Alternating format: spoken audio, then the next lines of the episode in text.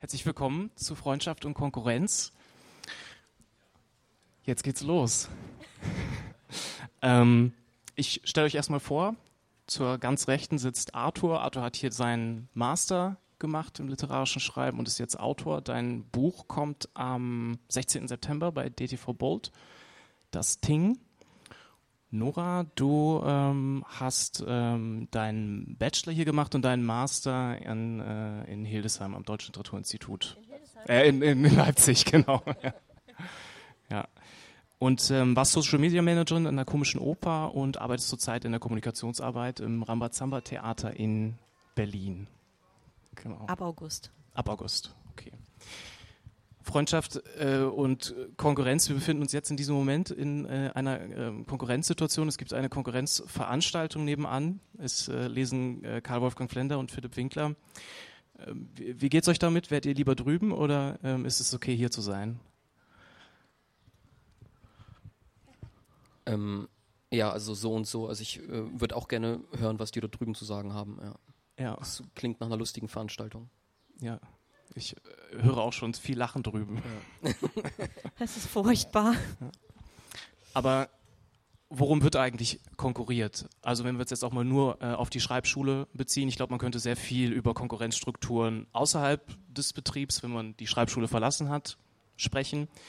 Was war das damals eigentlich? Was für, was für Konkurrenzfelder gab es? Haben wir um Veröffentlichungen konkurriert? Haben wir um Preise konkurriert? Äh, ums Handwerk, um den, den besseren Text, was auch immer das, das sein soll. Haben wir überhaupt konkurriert? Es ähm, war ja so eine Ponyhof-Atmosphäre hier. Vielleicht war ja auch alles total in Ordnung. Und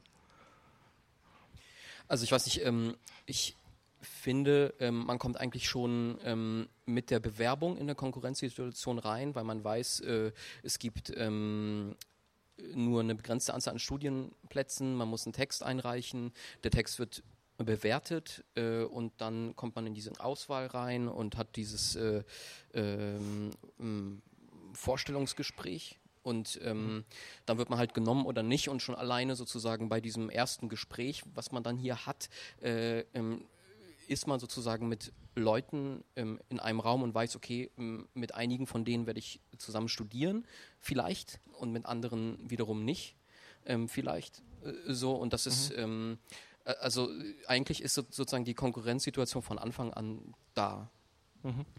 Ich finde aber, dass ähm, gleichzeitig noch was ganz anderes passiert, nämlich, dass man plötzlich vielleicht in einem Raum ist mit Leuten, die auf einmal alle das machen oder die sich für das interessieren, für das man selber sich interessiert. Und ich glaube, dass das wie so ähm, zwei Erlebnisse sind, die parallel laufen. Also einmal zu merken, okay, plötzlich äh, sind hier Menschen, mit denen kann ich das teilen und ähm, das hatte man vielleicht vorher gar nicht unbedingt so sehr. Also man mhm. ist so wie in so einer Gruppe von Gleichgesinnten plötzlich und, ähm, und dann kommt vielleicht auch dieser Konkurrenzgedanke parallel dazu. Mhm. Ja.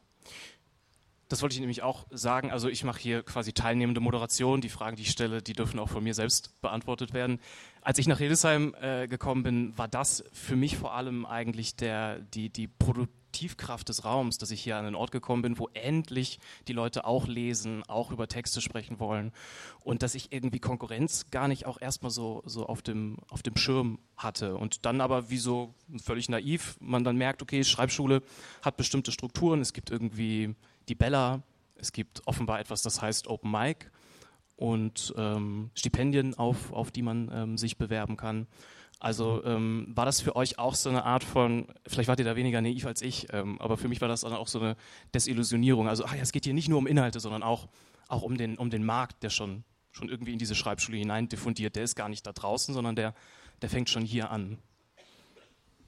Äh, ja, also auf jeden Fall, wie gesagt, also mir also mir war das sozusagen recht schnell klar, äh, wie gesagt, durch diese Bewerbungssituation. Mhm. Aber genau, dann kommen halt diese ganzen Marktstrukturen rein und ähm, äh, es gibt nun mal sozusagen begrenzte Plätze bei den Stipendien und ähm, Plätze, begrenzte Plätze in den Literaturzeitschriften. Und ähm, wenn man plötzlich merkt, okay, ähm, äh, die Leute, mit denen man zusammen studiert, ähm, die bewerben sich auch auf die gleichen Sachen und einige werden halt dann ähm, kriegen die Veröffentlichung in den Literaturzeitschriften und andere wiederum nicht, dann ähm, genau, dann entsteht halt diese Situation, wo man dann glaubt, okay, ähm, wir sind, äh, natürlich sind wir sozusagen, ähm, äh, wir arbeiten an der gleichen Sache, nämlich dem, unserem Schreiben, aber ähm, in, äh, es ist am Ende kein Teamsport, äh, sondern man hat das Gefühl, okay, man ist äh, ähm, man sitzt alleine an seinem Schreibtisch und dann bewirbt man sich alleine auch, auch auf ähm, bestimmte äh, ähm,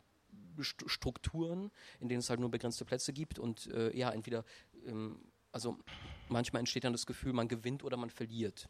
Hm. Habt ihr, oder ich würde ganz gerne auch mal über handwerkliche Konkurrenz sprechen, sofern es sie gibt. Ich habe ähm, vorher in der, ähm, in der Bella ein ähm, Gespräch zwischen Martina Hefter und Jan Kubold gelesen, wo Martina Hefter ähm, schreibt, ähm, denn ich sehe mich nicht bezogen auf Machart, Technik, Herangehensweise in Konkurrenz.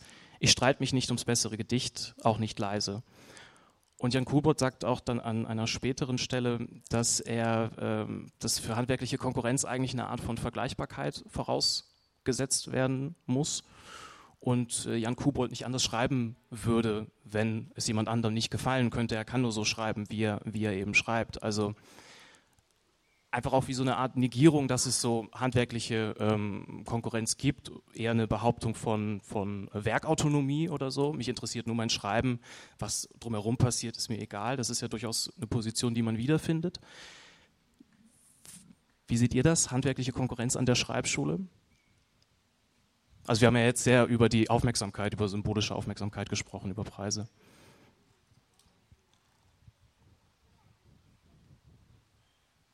Kannst du dazu was sagen? Äh, ähm, ja, also. Ja, ma, mach ruhig. Okay. Nee, ich sag danach dann noch was. Aber. Ähm, also ich glaube, äh, der Unterschied ist so ein bisschen, dass die beiden Schriftstellerinnen, die du gerade genannt hast, die sind ja äh, beide schon ein bisschen weiter und die haben sozusagen ihren, ähm, ähm, keine Ahnung, ihren Stil oder ihre Stimme, wie auch immer, gefunden. Ich glaube, das ist, wenn man an einer äh, Schreibschule studiert, ähm, nicht der Fall. Also ähm, ich kann mich schon daran erinnern, dass ich mit Texten konfrontiert wurde, plötzlich, die mich ähm, sehr irritiert haben ähm, in meinem eigenen Schreiben, weil ich dachte, oh, irgendwie finde ich das besser als das, was ich mache, muss ich jetzt auch so schreiben. Und mhm. dann vergingen Wochen, wo ich damit gekämpft habe, äh, mit diesen fremden Texten und ähm, äh, irgendwann dachte, nee, okay, so muss ich gar nicht schreiben. ähm, aber äh, ja, also die, diese Situationen sind immer und immer wieder ähm, aufgetreten. Also nein, natürlich gibt es äh, keinen Wettkampf zwischen unterschiedlichen Stilen, aber äh, wenn man ähm, an der Schreibschule versucht, sich selbst äh, zu verorten in seinem Schreiben ähm, und diese Suchbewegung hat, ähm, dann äh, sind halt andere ähm, Eindrücke ähm, oft produktiv, aber manchmal auch sehr hemmend. Hm. Also ich, ich, muss ganz ehrlich sagen, für mich, also weil, weil wir ja auch eine Veranstaltung haben, die heißt Freundschaft und Konkurrenz und ich finde, dass dieser Freundschaftsaspekt äh, der ist jetzt bislang noch so ein bisschen zu kurz gekommen eigentlich. Hm. Ähm, kommt, äh, noch. kommt noch. okay. Ich, ich mache damit jetzt einfach mal weiter. Ähm, ich, äh, ich finde, dass, ja, du hast es eigentlich gerade ganz gut auf den Punkt gebracht. Es gibt eben auch eine unglaubliche produktive Kraft irgendwie, äh, die eben auch darin besteht, dass man sich inspirieren lassen kann von den äh, Texten anderer, dass man ähm, lernt äh, voneinander, dass man, ähm, also ich muss sagen, mich hat es immer auch sehr mit angespornt, äh, gerade die guten Texte zu lesen ähm, von den Konkurrentinnen. Ähm, und äh, mich haben, also in meiner Studienzeit hier, äh, war das wirklich prägend, dass ich hier Leute getroffen habe, die mich auch ähm, gepusht haben, die mich, und das waren nicht nur die Dozierenden, die vielleicht gesagt haben, ja, du hast da irgendwie einen ganz interessanten Text geschrieben, sondern äh, vor allem eigentlich auch äh, Kommilitoninnen, die ähm, äh, gesagt haben, so, hey, cool, mach weiter und äh, schick mhm. da mal was hin und so. Also ich habe das total gebraucht, einfach in so einer Gruppe hier zu sein und ähm, äh, ja, mich hat es eher angespornt. Mhm. Ja. Man könnte ja auch einfach ganz entspannt sagen, gut, Konkurrenzstrukturen gibt es einfach. Ähm, die haben eine psychologische Ebene, die haben eine marktwirtschaftliche Ebene und ähm, die, die sind einfach da. Wenn wir jetzt zum Thema Freundschaft kommen, wird, es, wird das ganze Thema ja eigentlich auf ein sehr ähm, heikles Feld gezogen. Also die Konkurrenz ist nicht irgendwo da draußen, das sind nicht die anderen Kommilitonen, mit denen man vielleicht nur so halb befreundet ist, sondern die sitzen dir direkt gegenüber. Was sind so die ähm, Gefahren und Chancen ähm, bei Autoren in Konkurrenzen, wenn man gleichzeitig auch sehr gut befreundet ist?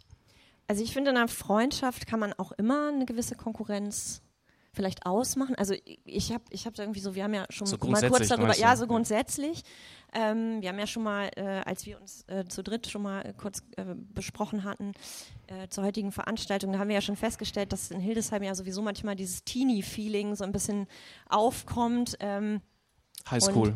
Highschool, genau, äh, das Highschool-Feeling und das, das ist eben ähm, ja auch da oft so in, in, innerhalb von Freundschaften, gerade mit den engsten Freunden und Freundinnen, dass man da ja vielleicht auch nicht nur um das Schreiben konkurriert, sondern auch um andere Dinge, um Liebe oder ähm, Aufmer also eine andere Art noch von Aufmerksamkeit, ähm, was weiß ich, ja, wer sieht jetzt irgendwie besser aus, wer ist schöner angezogen und so.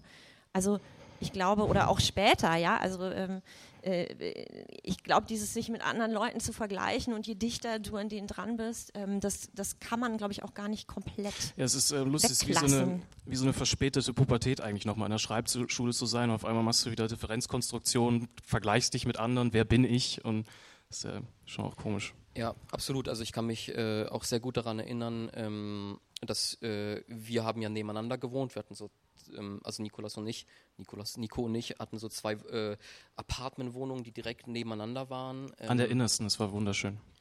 und äh, haben uns dort eine Terrasse geteilt, uns mal morgens getroffen und Kaffee getrunken.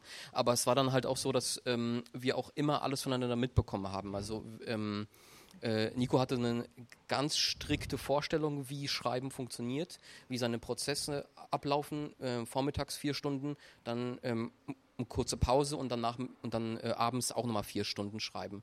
Und äh, ich äh, saß halt an meiner ähm, Playstation, habe FIFA gespielt und ähm, bin halt äh, so auf die Terrasse und habe gesehen, dass seine Jalousien so bis zur Hälfte drunter sind. Nur, seinen, nur seine Finger ähm, auf dem ähm, auf der Tastatur gesehen. Ich habe auch manchmal Playstation gespielt. ja, genau. ähm, und dachte, scheiße, ähm, der schreibt und ich ähm, und ich krieg's nicht hin und dann Das ist ein bisschen wie bei Ingeborg Bachmann und Max Frisch. Wer war, wer war Ingeborg von uns beiden? Warte mal, ich glaube, Max war, ähm, war immer so, dass er ähm, ganz viel geschrieben hat. Und dann hat er äh, Ingeborg unten ähm, mal ab und zu ein bisschen was tippen hören und hat dann gewusst, oh, jetzt entsteht aber auch was ganz Vergoldetes. ähm, also ich bin Ingeborg. Ja, okay, alles klar. Ähm, Gut.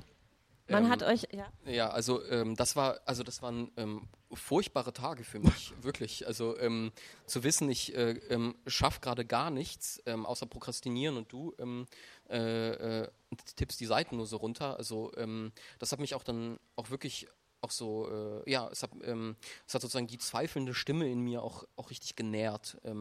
Ja, andererseits, äh, andererseits muss man sagen, ähm, es war natürlich, wir haben immer oder sehr oft über Literatur geredet, äh, hat, hat es mich natürlich auch ähm, weitergebracht. Ja.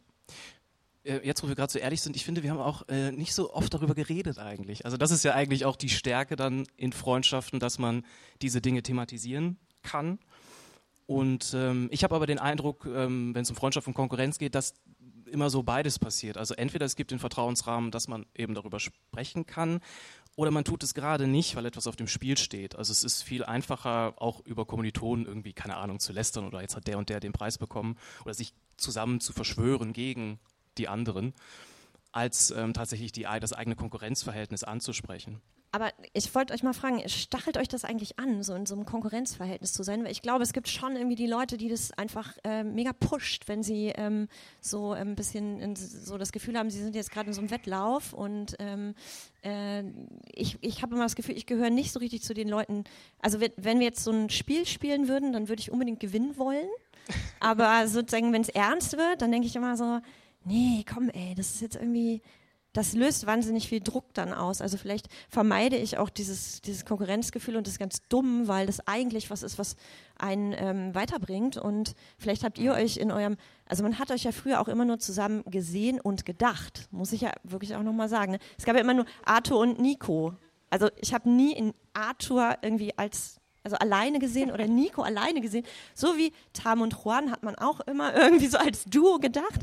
Ähm, Ist heute noch so, wenn ich mit Arthur irgendwo alleine auftauche, wird gefragt, wo ist eigentlich Arthur? Ja, ja, ja. Also so produktive Männer, ähm, Männerduos. Ähm, oder, oder meinetwegen auch konkurrierende Männer, Duos, Dui?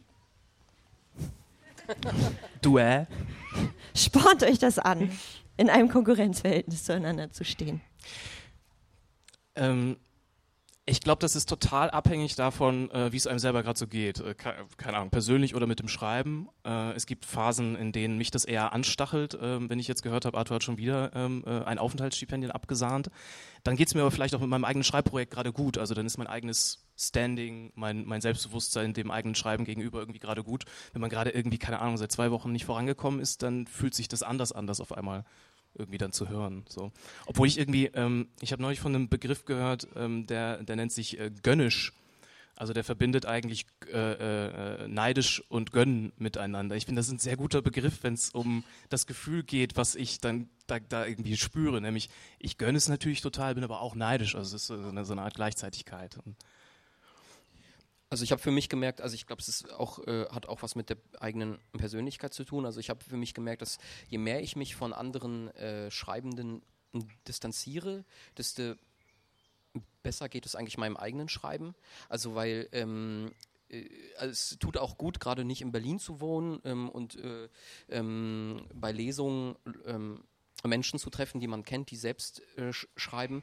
Ähm, und ich, also ich konnte eigentlich erst so richtig befreit ähm, an, an meinem Text arbeiten, als ich aus Hildesheim raus war. Also nicht nur aus der Konkurrenz oder keine Ahnung, nicht nur aus der sozusagen engen Situation mit Nico, sondern auch mit allen anderen ähm, äh, äh, Schreiberinnen und Schreibern ähm, in, in Hildesheim, weil mich das halt immer beeinflusst hat und ähm, und auch darüber zu reden, war mir dann irgendwann zu viel. Also ähm, klar, es, mhm. hat, äh, es hat mich auch alles weitergebracht, aber gleichzeitig immer irritiert und, und verunsichert. Und äh, jetzt habe ich das Gefühl, wenn ich in Hamburg abends ähm, mich nochmal hinsetze, dann habe hab ich das Gefühl, ich bin ganz alleine ähm, auf der Welt mit, mit, mit meinem Text. Und das ist äh, eine sehr produktive Situation für mich und ähm, lässt mir auch sehr viel freien Freiraum, den ich halt früher nicht hatte. Hm.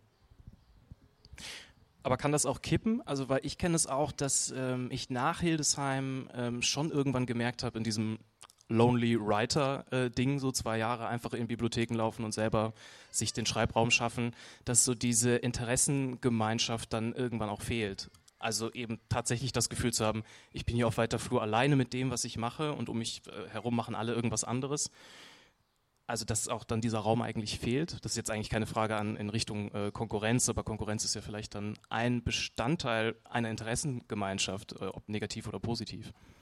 Ja, absolut. Also es fehlt über Texte zu reden. Also hm. das ist dann wiederum die Kehrseite. Also das ist ja das Schöne an Hildesheim, ähm, dass man hier sozusagen ja, mit Leuten reden kann, die äh, ähm, dasselbe machen wie, wie, wie man selbst und ist immer produktiv. Ja. Als ich äh, auf dem Zug hierher war, hat ähm, mir äh, jemand gesagt, endlich spricht mal jemand darüber, über Freundschaft und Konkurrenz. Und äh, ja, es gibt ähm, eine Tabuisierung davon. Es gibt ein nicht darüber sprechen, gerade bei ähm, persönlichen freundschaftlichen ähm, Beziehungen die Gefahr. Ich habe auch den Eindruck, dass es aber andererseits wieder wie so eine Art von ähm, Überthematisierung in bestimmten Strukturen gibt, dass man dann sich mit in Berlin in Bars mit anderen Autorinnen trifft und ähm, sehr viel, oder ich gehe dann immer so sehr abgelöscht aus diesen Abenden raus, sehr viel über den Betrieb gesprochen wurde, sehr viel über, über Konkurrenz gesprochen wurde. Ähm, also auch da ähm, wie irgendwie so eine, so eine Mitte finden, das auch nicht überzuthematisieren, war für mich irgendwann auch, auch wichtig, dass ich da auch nicht zu sehr reingehe, weil dann sonst nehme ich all diese Gespräche und Gedanken wieder mit an den nächsten Schreibtisch und denke an den Lektor und denke an den Verlag und denke an die Agentur, während ich vom Text sitze. Und ähm, das funktioniert dann, hat für mich auch nicht so gut funktioniert.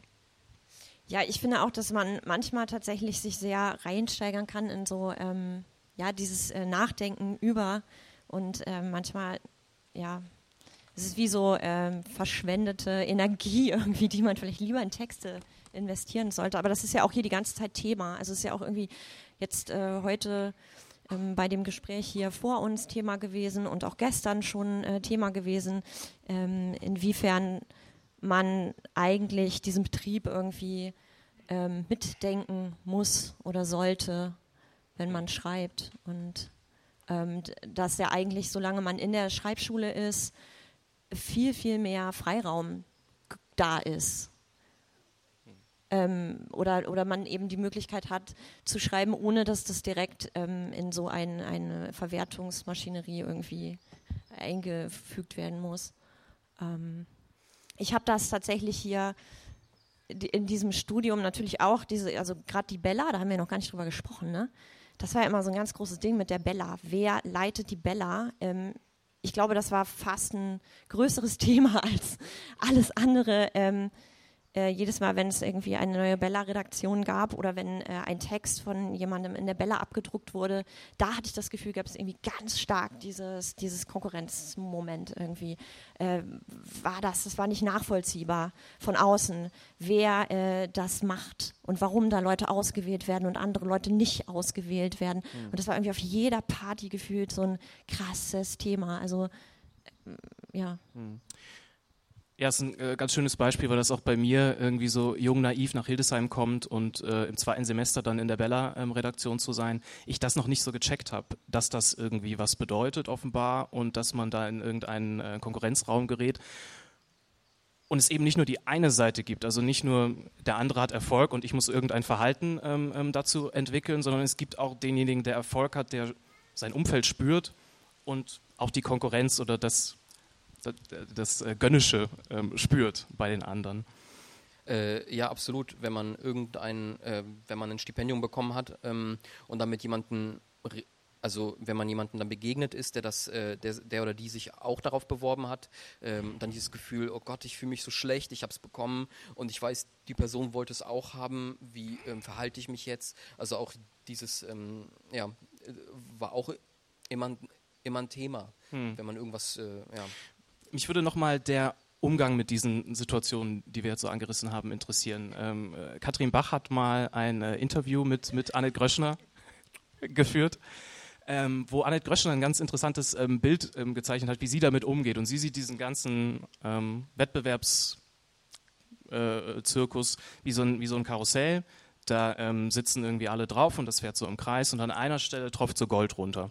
Und jeder, und jeder kriegt mal ein bisschen was ab. Und mal der andere weniger, mal der andere mehr, aber man kann sich entspannen, weil auf lange Sicht bekommt, bekommt jeder ein bisschen, ein bisschen was ab. Ähm, äh, Finde ich einen recht ähm, entspannten Umgang damit. Was sind so eure äh, Umgangsmöglichkeiten? Wir haben eben schon gesagt, eben gerade bei Freundschaften, dass man es thematisiert, dass man darüber redet?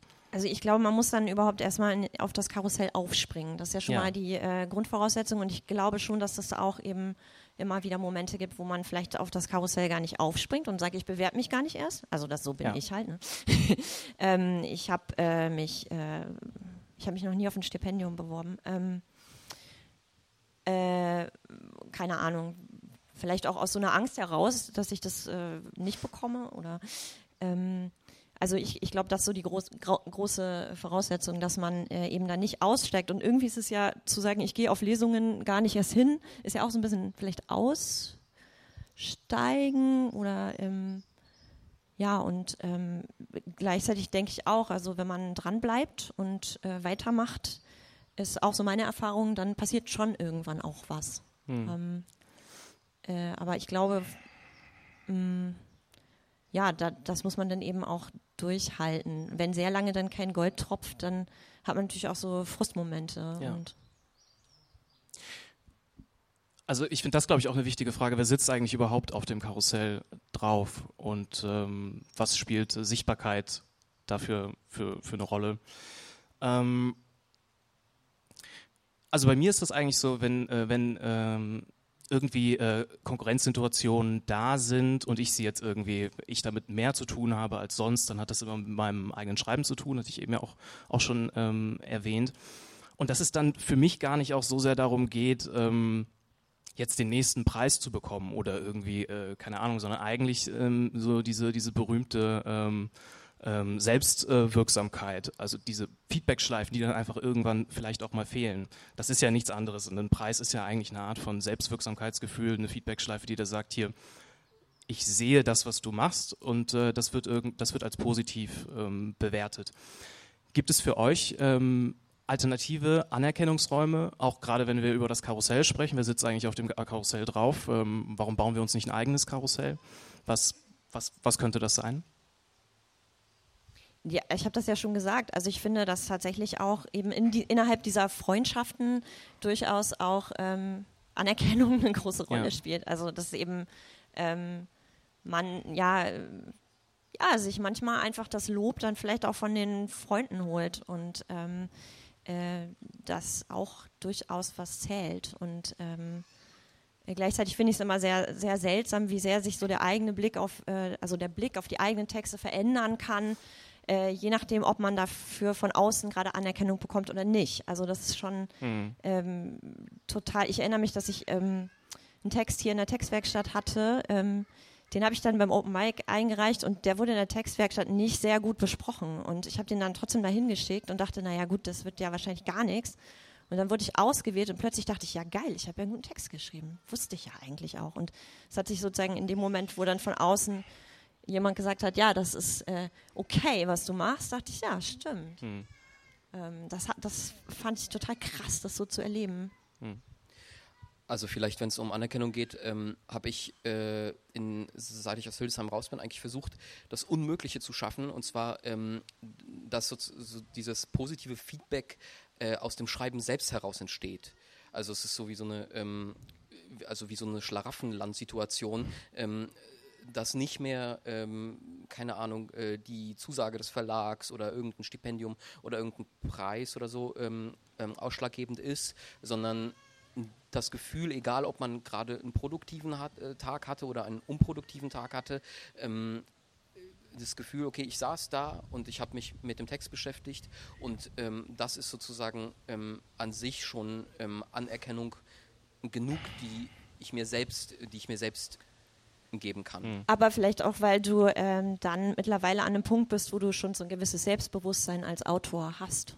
Oder weißt, dass du bestimmte Dinge irgendwie gelernt hast und kannst und beherrschst und oder? Ja, das ist möglich, aber also ich. Ähm also es ist auf jeden Fall Schlaraffenland, Luxussituation, wenn man schon so viel positive Aufmerksamkeit ansammeln konnte, dass ja. man an diesen Punkt kommt zu sagen, das mache ich alles aus mir. Gut, aber selbst. also es war sozusagen ähm, äh, das ist, also diese Einstellung ist entstanden in einer Situation, wo sie nicht schlafen ja. äh, mäßig war. Also ja. äh, es gab ja sozusagen, ähm, das Manuskript wurde ja ähm, sehr oft abgelehnt ähm, und äh, in der Situation ähm, war ich halt äh, sehr am Zweifeln und auch in äh, meiner Identität als Autor am Zweifeln, ähm, bin ich das überhaupt und worauf kommt es an? Und ähm, am Ende, äh, am Ende bin ich halt zu dem Punkt gekommen, okay, es, äh, ähm, ich will einfach jeden Tag äh, schreiben und wenn es auch nur zehn Minuten sind und das werde ich mein Leben lang machen und das ist sozusagen mh, mm, ja Bestätigung genug für mich.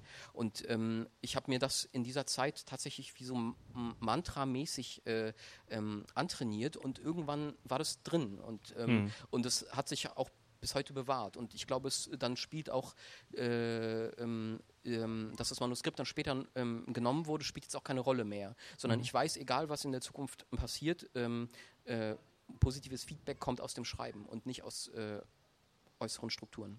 Mhm. Also brauchst du mich gar nicht mehr. Tut mir leid.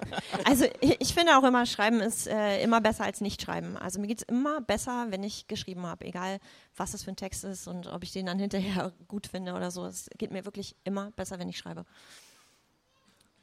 Okay, dann ähm, hören wir damit jetzt auf. Vielen Dank. Vielen Dank.